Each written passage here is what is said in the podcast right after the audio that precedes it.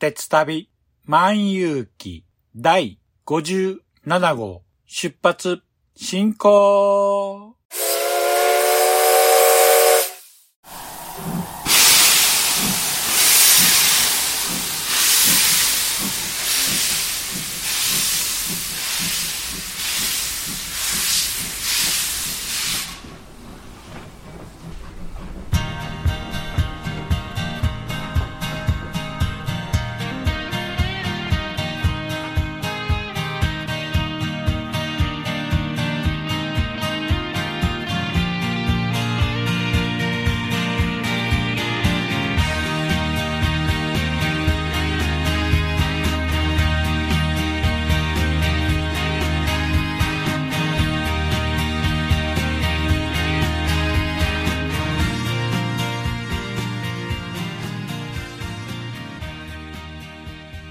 毎度ご乗車ありがとうございます。鉄旅万有記は鉄道と旅好きのしんちゃんが鉄旅についてゆるーく語るポッドキャスト番組です。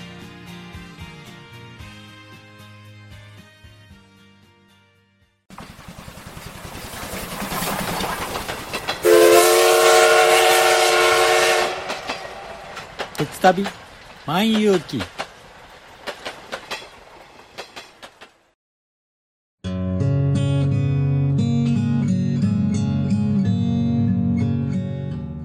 九州に住んでるおばさんが、アニメや映画など、オタク成分たっぷりにお話ししてるよ。北九州の片隅、みんな聞いてね。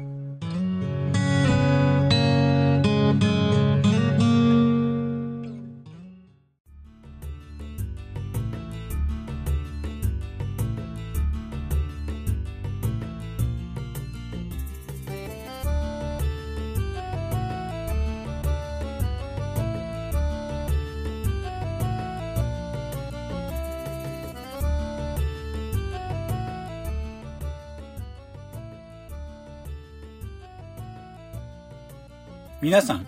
こんにちは。鉄旅万有記パーソナリティを務めさせていただきます。しんちゃんと申します。よろしくお願いします。早いもので、今年も2月が終わり、あっという間に3月になりました。3月になれば、カレンダー的にはもう春ですね。私の住んでいる近畿地方は、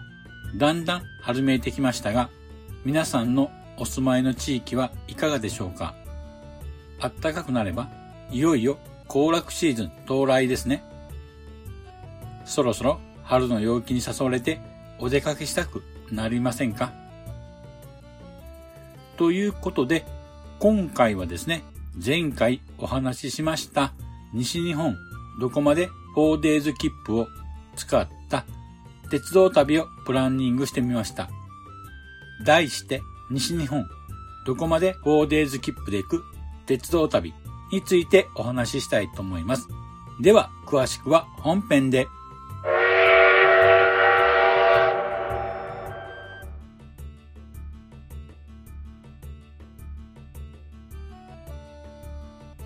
では、本編です。前回、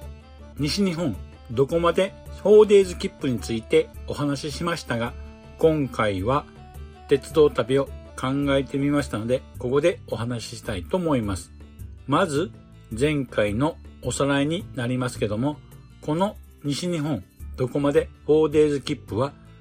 JR 西日本の全線の普通列車、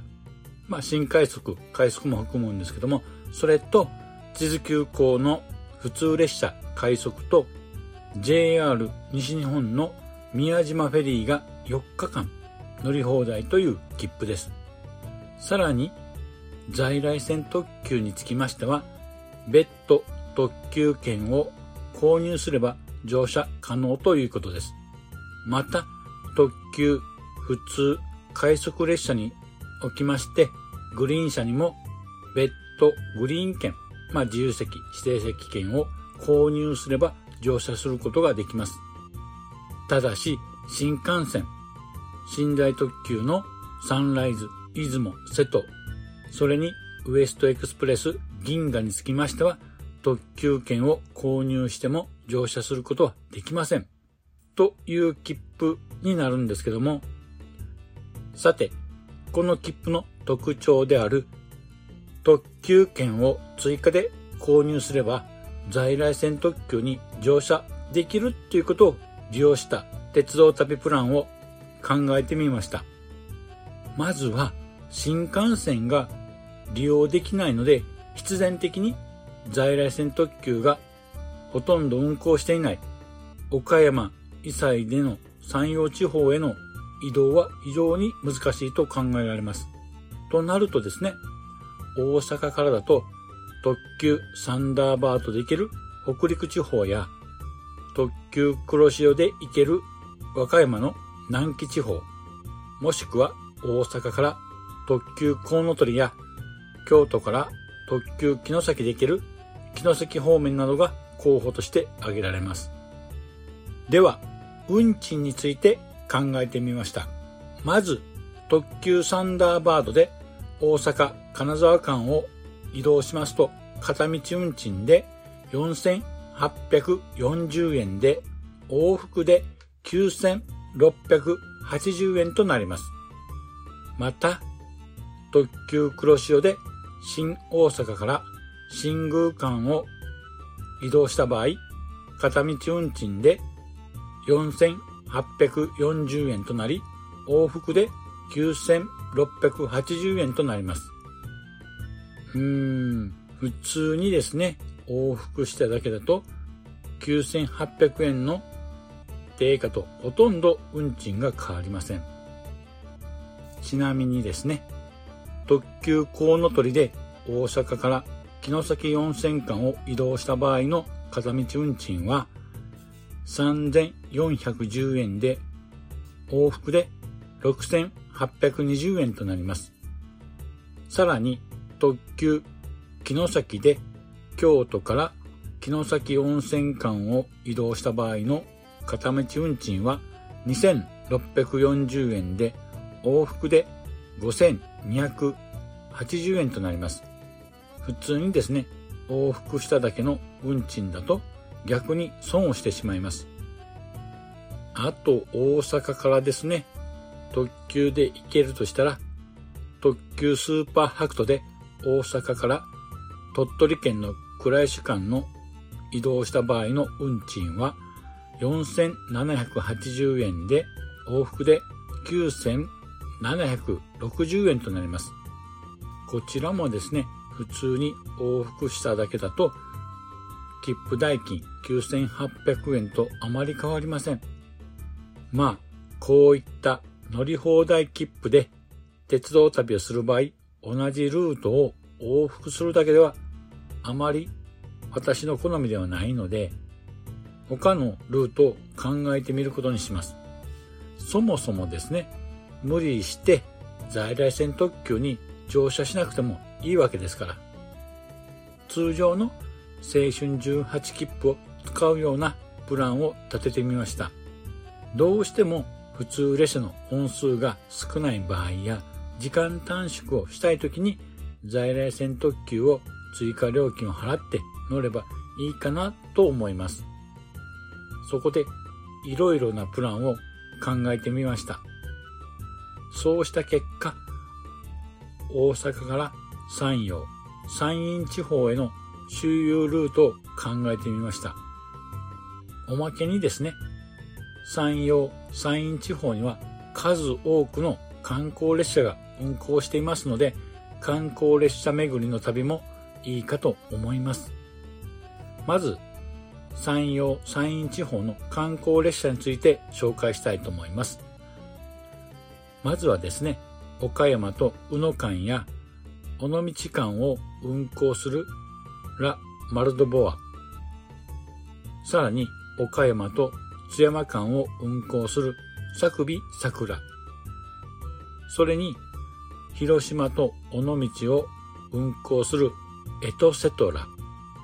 そして鳥取と島根県の出雲市を運行するアメツチ。さらに島根県の木杉と広島県の備後落合間を運行する奥出雲オロチ号また山口県の東萩と新下関を運行する〇〇の話そして最後に新山口と妻野間を運行する SL 山口などが運行しています中でもラ・マルドボアそれにエトセトラ、アメツチはグリーン車指定席の観光列車なので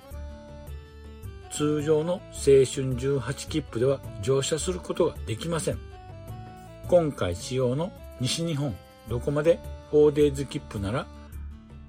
グリーン車指定席券を別途購入すれば乗車できますのでこの3種類の列車に乗るのはいいかと思います。そうと決まればですね、大阪から岡山、広島、島根、鳥取などをどんな風に回るか検討したいと思います。ここで肝となるのが山陽地方と山陰地方の移動方法です。現在ですね、引用連絡船として移動しやすいのは岡山、倉敷と米子、出雲市間を結ぶ特急やくもですね。こちらは白尾線経由なんですけども、頻繁に運行していますので、非常に移動がしやすいと思います。もしくは、大阪からでしたら、山陽本線から地図急行線を経由し、因美線で鳥取へ、鳥取を結ぶルートもあり、こちらはスーパーハクトが運行しています。こちらもですね、便数は多い方ですね。あとは、新山口と増田を結ぶ山口線を運行する特急スーパー沖もあります。こちらは便数が少ないので移動は難しいと思うんですけども、こういったルートを検討しながら一番便利が良さそうなのが特急ヤクモなんですけども、ラ・マルドボアやエトセトラ、アメツチに乗車しようとすると、どうしてもカタカナの絵のようにですね、同じルートを行ったり来たりしながら移動となってしまいます。これではですね、非常に効率が悪いので、できることなら一筆書きで回るようなルートが効率がいいと思います。となるとですね、山陽地方と山陰地方の移動は大阪と鳥取の移動にはスーパーハクトが便利かと思います。そしてもう一方の山陽地方と山陰地方の移動は山口線のスーパー沖で増田と新山口の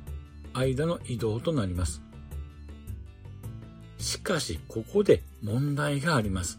というのも新山口と広島間の移動なんですが、この間の移動には在来線を利用すると3時間ほどかかります。新幹線だと乗車時間は約30分で大幅に時間が短縮できるんですけども、新幹線の場合、別途追加で料金が発生となります。ちなみに、のぞみに乗車しますと、追加で5580円が別途必要となります。これはですね、非常に大きな出費となりますね。そこでみんなが忘れかけている引用連絡線があります。それはですね、島根県の新寺と広島県の備後落合を結ぶ木月線と、さらに備後落合に接続している芸備線。こちらは広島と岡山県の備中、工事路結ぶ路線なんですけども、芸備線を利用しまして広島まで移動するとですね、追加料金がなく移動できます。今回はこのルートが最良ではないかと思います。しかしですね、木月線も芸備線も超ローカル線なので、ちょうどいい時間帯の列車があるかどうかが一番の心配となります。ここでですね、大阪発のモデルプランを紹介したいと思います。まず、日程としましては、金曜日出発の金、土、日、月の4日間を考えています。では、プランを紹介しますと、1日目は、金曜日に大阪から鳥取へスーパー白トを利用して移動します。この際、特急指定料金としまして3260円が別途必要となります。まずですね、その日は鳥取市に移動しまして、周辺を観光しながら過ごし、夜は鳥取市で宿泊とします。次に翌日の2日目土曜日なんですけども、こちらはですね、鳥取から松江まで観光列車のアメ土に乗車します。アメ土は土日を中心に山陰本線の鳥取から出雲市間を1日1往復する観光列車となります。日本神話と関係の深い稲葉、宝器、出雲を運行する観光列車で、車窓にはですね、日本海や宍道湖、大山といった山陰地方の大自然を眺めながらゆったりとした観光列車の中で過ごす旅もいいかと思います。さて、気になる車両なんですけども、キハ40系ディーゼルカーの2両編成で真っ青な紺碧色の車体のカラーリングなんですけども、山陰地方の美しい空や海を表現したそうで、車内には木製素材を使った温かみのあるインテリアとなっています。そして座席はすべてグリーン指定式となっています。よって青春18切符では乗れない観光列車となりますので、この機会に乗車するのもいいかと思います。ちなみに、アメ土のダイヤなんですけども、下りは鳥取を9時ちょうどに出発し、終点の出雲市には12時32分着となります。一方、上りですけども、出雲市を13時44分発、終点の鳥取には17時36分着となります。途中ですね、倉吉、米子、安木、松江に停車となります。グリーン指定料金は1700円が別途必要となります。そうしまして、松江からはですね、普通列車を乗り継いで新寺へ、新寺から木月線でビンゴ落合へ、ビンゴ落合からは芸備線に乗り換えまして、ビンゴ落合、三好、広島と移動します。そして、その日は広島市で宿泊とします。そして、3日目日曜日は広島から尾道まで観光列車のエトセトラに乗車します。まず、観光列車エトセトラなんですけども、週末を中心に山陽本線と呉線を経由し、広島尾道間を1日1往復する観光列車です。穏やかな瀬戸内海を眺めながら走行する観光列車となります。この列車の魅力なんですけども、美味しいスイーツなどが食べれます。といっても予約は必要なんですけども、広島産の材料を使ったケーキや和菓子などが車内でいただくことができます。気になる車両なんですけども、キハ40系ディーゼルカーの2両編成で、外観は瀬戸内海の海の青と海岸線から見える白い波をイメージしたツートンカラーのおしゃれなデザインとなっています。内装はですね、1号車と2号車で違っていまして、1号車は宮島の落ち着いた秋の雰囲気を表現した暖色系のインテリアで、2号車は山々の新緑を表現した緑色のインテリアとなっています。それと座席なんですけども、すべてグリーン指定席となっています。ぜひともですね、今回この機会に乗車したい列車の一つではありますね。ここでエトセトラのダイヤなんですけども、上りは広島を9時32分発で終点の尾道には13時32分着となります。また、下りは尾道を14時38分発で終点の広島には17時35分、平日は22分着となります。途中の停車駅なんですけども、呉、秋津、竹原、忠直海、三原に停車します。こちらもですね、グリーン指定席券が1000円別途必要となります。尾道からはですね、観光列車のラ・マルドボアに乗車します。ラ・マルドボアなんですけども、運行ルートによっていろいろと名前が変わる列車となります。今回乗車するのは岡山と尾道間を運行するラ・マル・しまなみという列車になります。ちなみにですね、ラ・マル・ド・ボアというのはフランス語で木製の旅行カバンという意味だそうです。列車の名前通り、車両の外観には窓を旅行カバンに見立てたデザインとなっています。また、車内の床は木製素材を使用したフローリングとなっていて、白と焦げ茶色のインテリアがとても落ち着いた雰囲気を醸し出しています。そして、車両の車端部にはサイクルスペースがありまして、自転車をそのまま持ち込んで乗車することが可能となっています。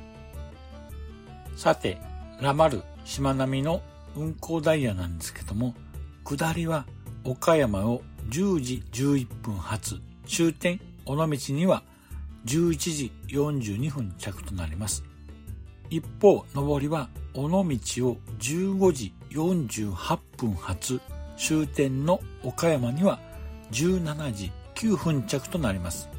途中の停車駅は倉敷と福山となります。こちらもグリーン指定席券は1000円別途必要となります。そうしまして岡山まで乗車します。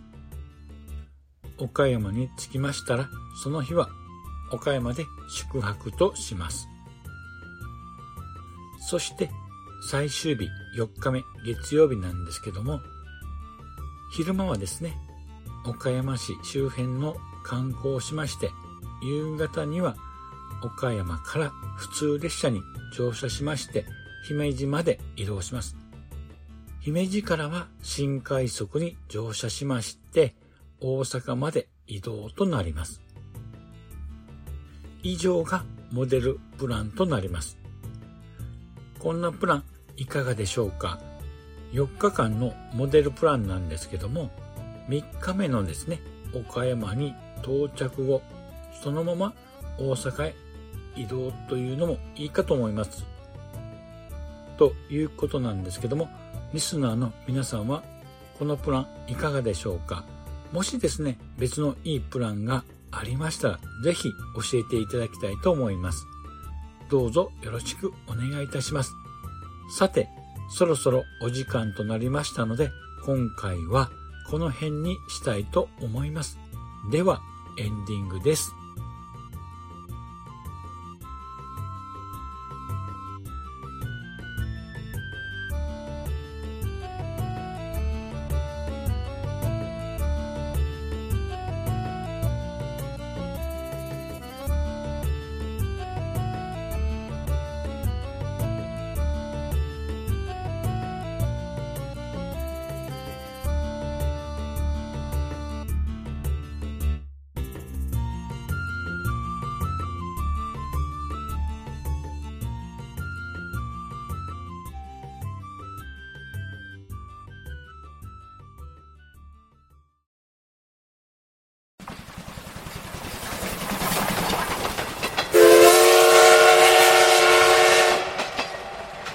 旅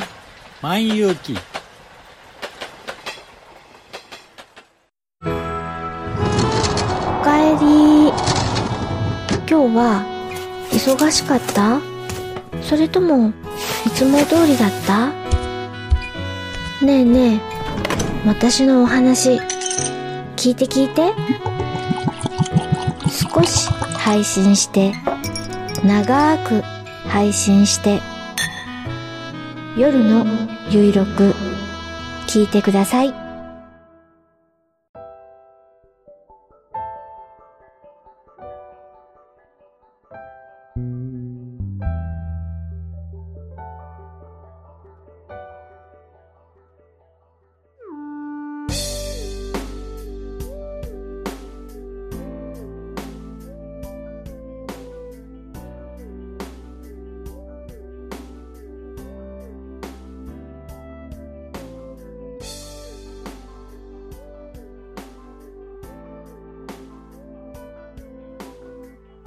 では、エンディングです。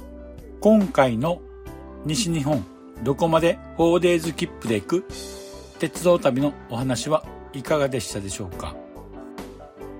鉄旅プランを考えるにあたり思ったのですが、この西日本どこまで 4days 切符の9800円という価格、非常に絶妙な価格設定ですよね。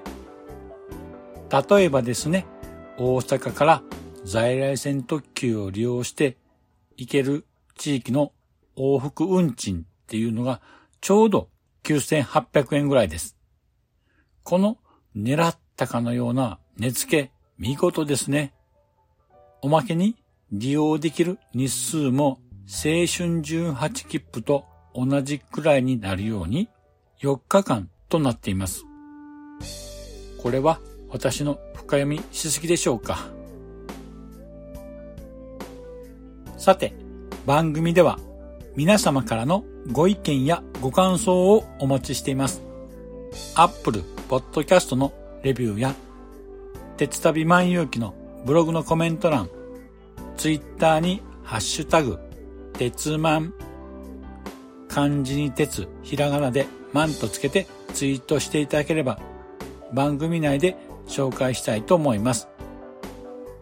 さて、今回はこれにて終了したいと思います。では次回もお楽しみに。失礼いたします。あほい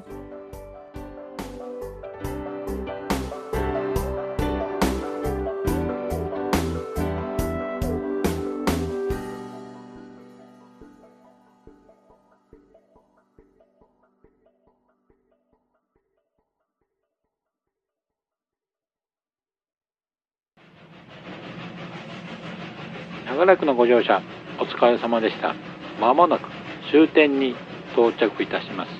くれぐれもお忘れ物のないように、今一度お手回り品のご確認をお願いいたします。では、またのご乗車を心よりお待ちしております。ありがとうございました。